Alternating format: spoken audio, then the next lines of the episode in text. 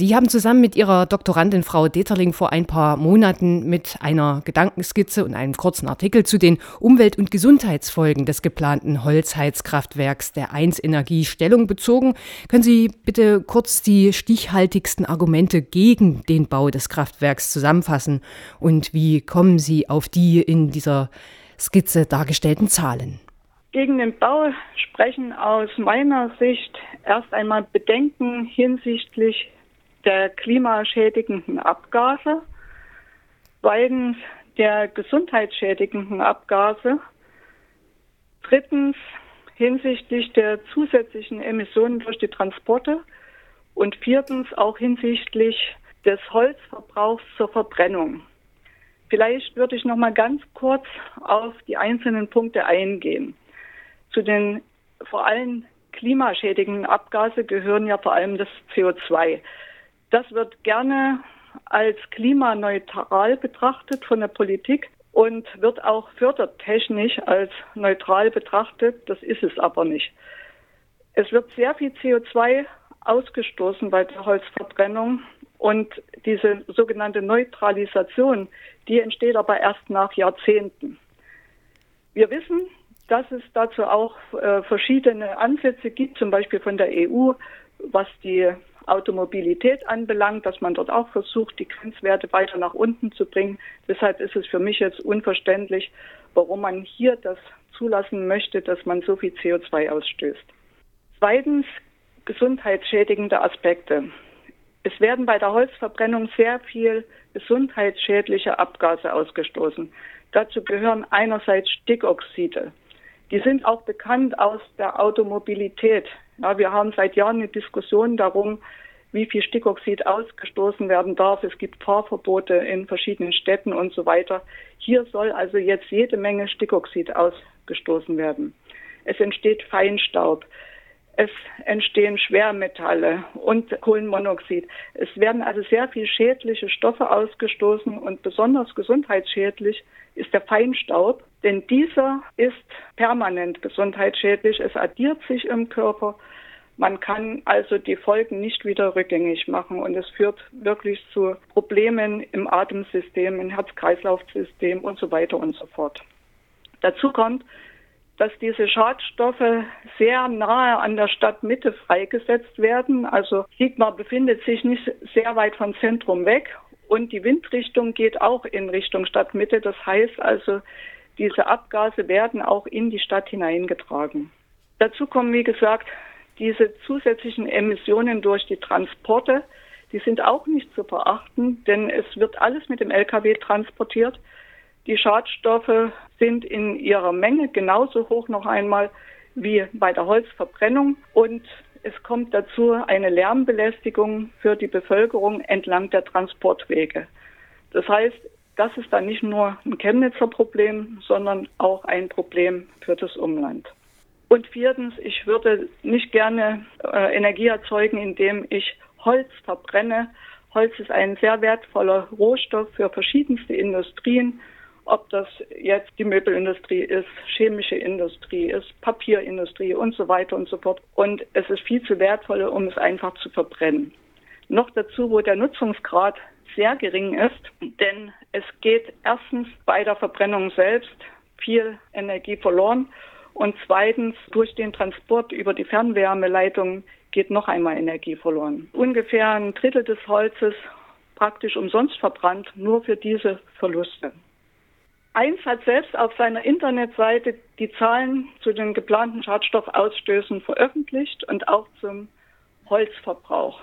Wir haben einfach diese Zahlen genommen und das Ganze einmal hochgerechnet auf das, was über das Jahr insgesamt dann ausgestoßen wird. Wir haben dabei Experten einbezogen von der physikalischen Chemie, von Experten in der Kraftwerkstechnik oder Experten für Techniken für erneuerbare Energien sowie Statistiken, Vorgaben, Untersuchungen so von offiziellen Stellen wie zum Beispiel dem Umweltbundesamt und ähnlichen. Das heißt, diese Zahlen, die sind gesichert. Und wir haben eben nicht nur die Verbrennung betrachtet, sondern auch die dafür notwendigen Transporte. Die 1 Energie ist sich dieser Information bewusst. Warum hat die 1 Energie die von Ihnen erbrachten Zahlen und vor allem auch Bedenken bisher nicht in Form einer Gegendarstellung entkräftet? Das war ja zunächst so herauszuhören, als ob das das Vorhaben der 1 Energie gewesen wäre. Ja, ich denke, weil sie das nicht können. Wie gesagt, die Grundlage für unsere Berechnung waren die Aussagen von 1 selbst. Die Berechnungen wurden von verschiedensten Experten durchgeführt. Und es gibt eine Aussage von 1, man hätte die beste Alternative ausgewählt.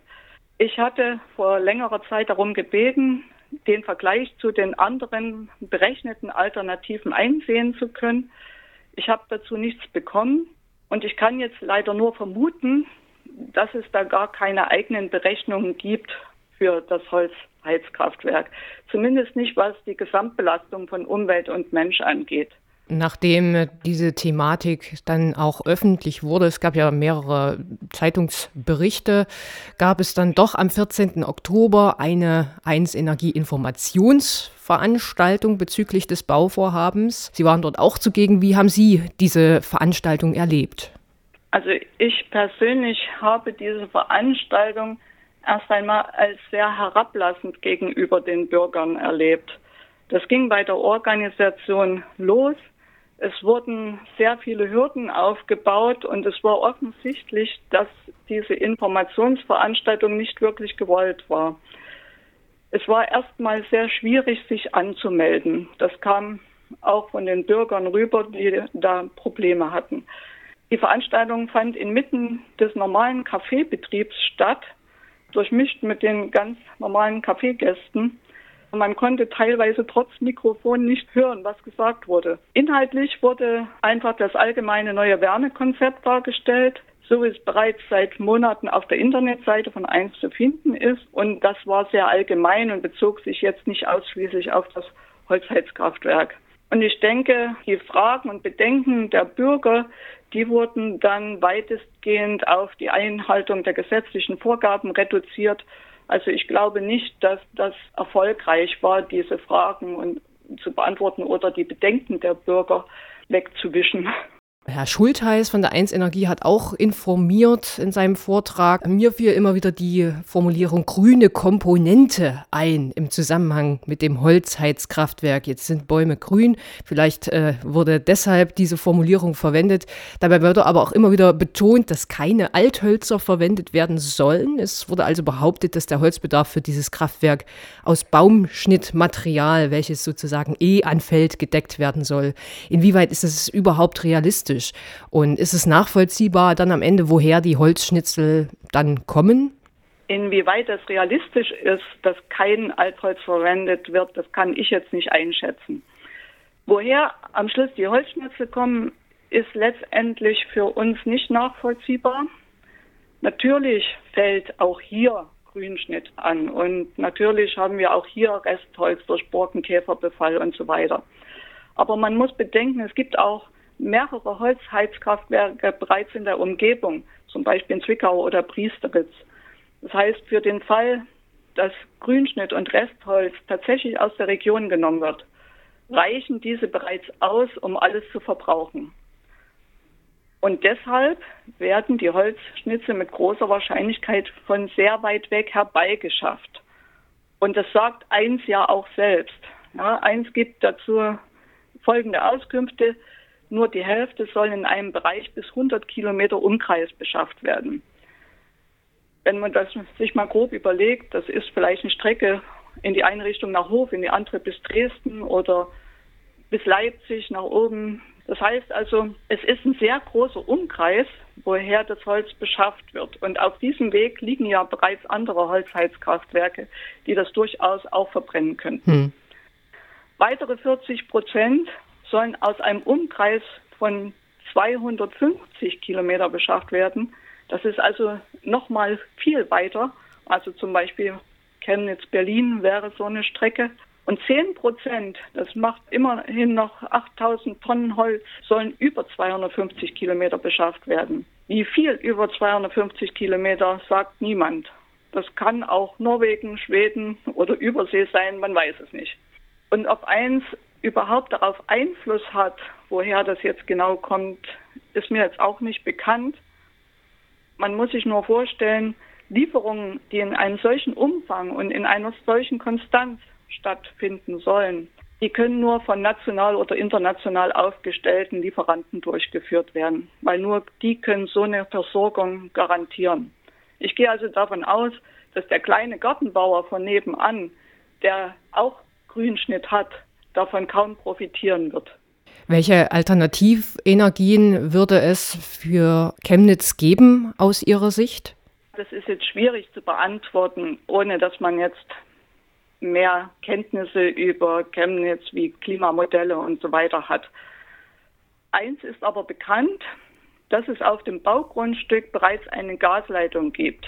Und wenn wir davon ausgehen, dass dieses Holzheizkraftwerk nur einen Versorgungsanteil von circa acht Prozent des Energiebedarfs hat, ist es eigentlich überhaupt nicht nachvollziehbar, warum unbedingt so eine schädliche Holzverbrennung stattfinden soll, wenn man auch Gas nehmen könnte. Und es kommt dazu, dass man zukünftig dem Gas auch noch Wasserstoff zusetzen kann. Damit entfallen die Schadstoffemissionen. Und was dazu kommt, die Schadstoffemissionen durch die Transporte entfallen sowieso. Denn das Gas wird ja über Leitungen transportiert. Und man könnte sagen, die Regierung hat jetzt eine Wasserstoffoffensive gestartet.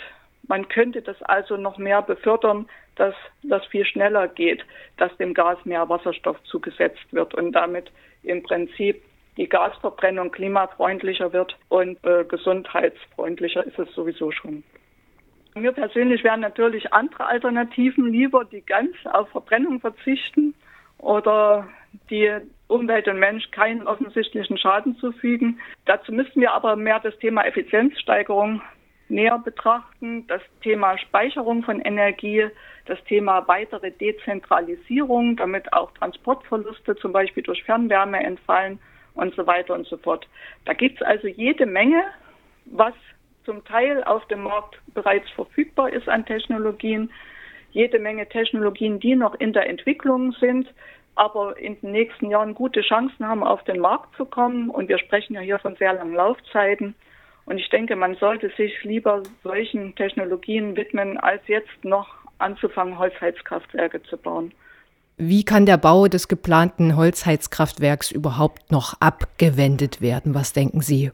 Also prinzipiell, indem sich die Menschen dafür einsetzen, ihre Umwelt und ihre Gesundheit zu erhalten. Es ist ein Umdenken erforderlich und es ist auch ein Unterstützen von zukunftsweisenden Strategien durch die Regierung erforderlich.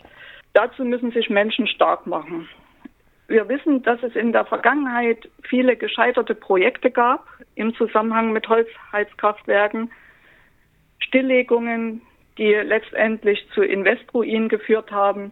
Auch eins soll bereits kleinere Holzheizkraftwerke in der Vergangenheit wegen Unwirtschaftlichkeit stillgelegt haben oder umgebaut haben. Frühere Pläne von eins, ein Holzheizkraftwerk zu bauen, wurden bereits verworfen. Es kann also nicht so sinnvoll sein, so etwas zu bauen. Und das muss mehr noch in den Vordergrund gebracht werden. Und wir müssen sehen, dass die Menschen davon erfahren. Dafür hat sich auch eine Bürgerinitiative gegründet, die daran arbeitet, den Bürgern überhaupt erstmal die Problematik bekannt zu machen, damit sie sich dafür einsetzen können. Holzheizkraftwerke sind nicht klimaneutral. Das ist also auf jeden Fall etwas, was in die Köpfe hinein muss. Es, es stimmt einfach nicht, weil der CO2-Ausstoß stattfindet und der neue Baum viele Jahre braucht, um zu wachsen. Holzheizkraftwerke sind gesundheitsschädlich und, und da müssen sich halt die Menschen dann stark machen. Die Wirtschaftlichkeit von Holzheizkraftwerken ist ohne Förderung durch den Staat auch nicht gegeben. Und diese Aussagen haben wir von Kraftwerksbetreibern, die im Prinzip schon eine Weile mit solchen Holzheizkraftwerken arbeiten. Es macht also wenig Sinn und das muss auch noch mehr bekannt werden. Die Bürgerinitiative würde diesen Samstag am 7.11. von 14 bis 16 Uhr einen Infostand auf dem Parkplatz von Simmel in Signa haben und dort können die Bürger hingehen, sich informieren und dann vielleicht gemeinsam noch etwas unternehmen.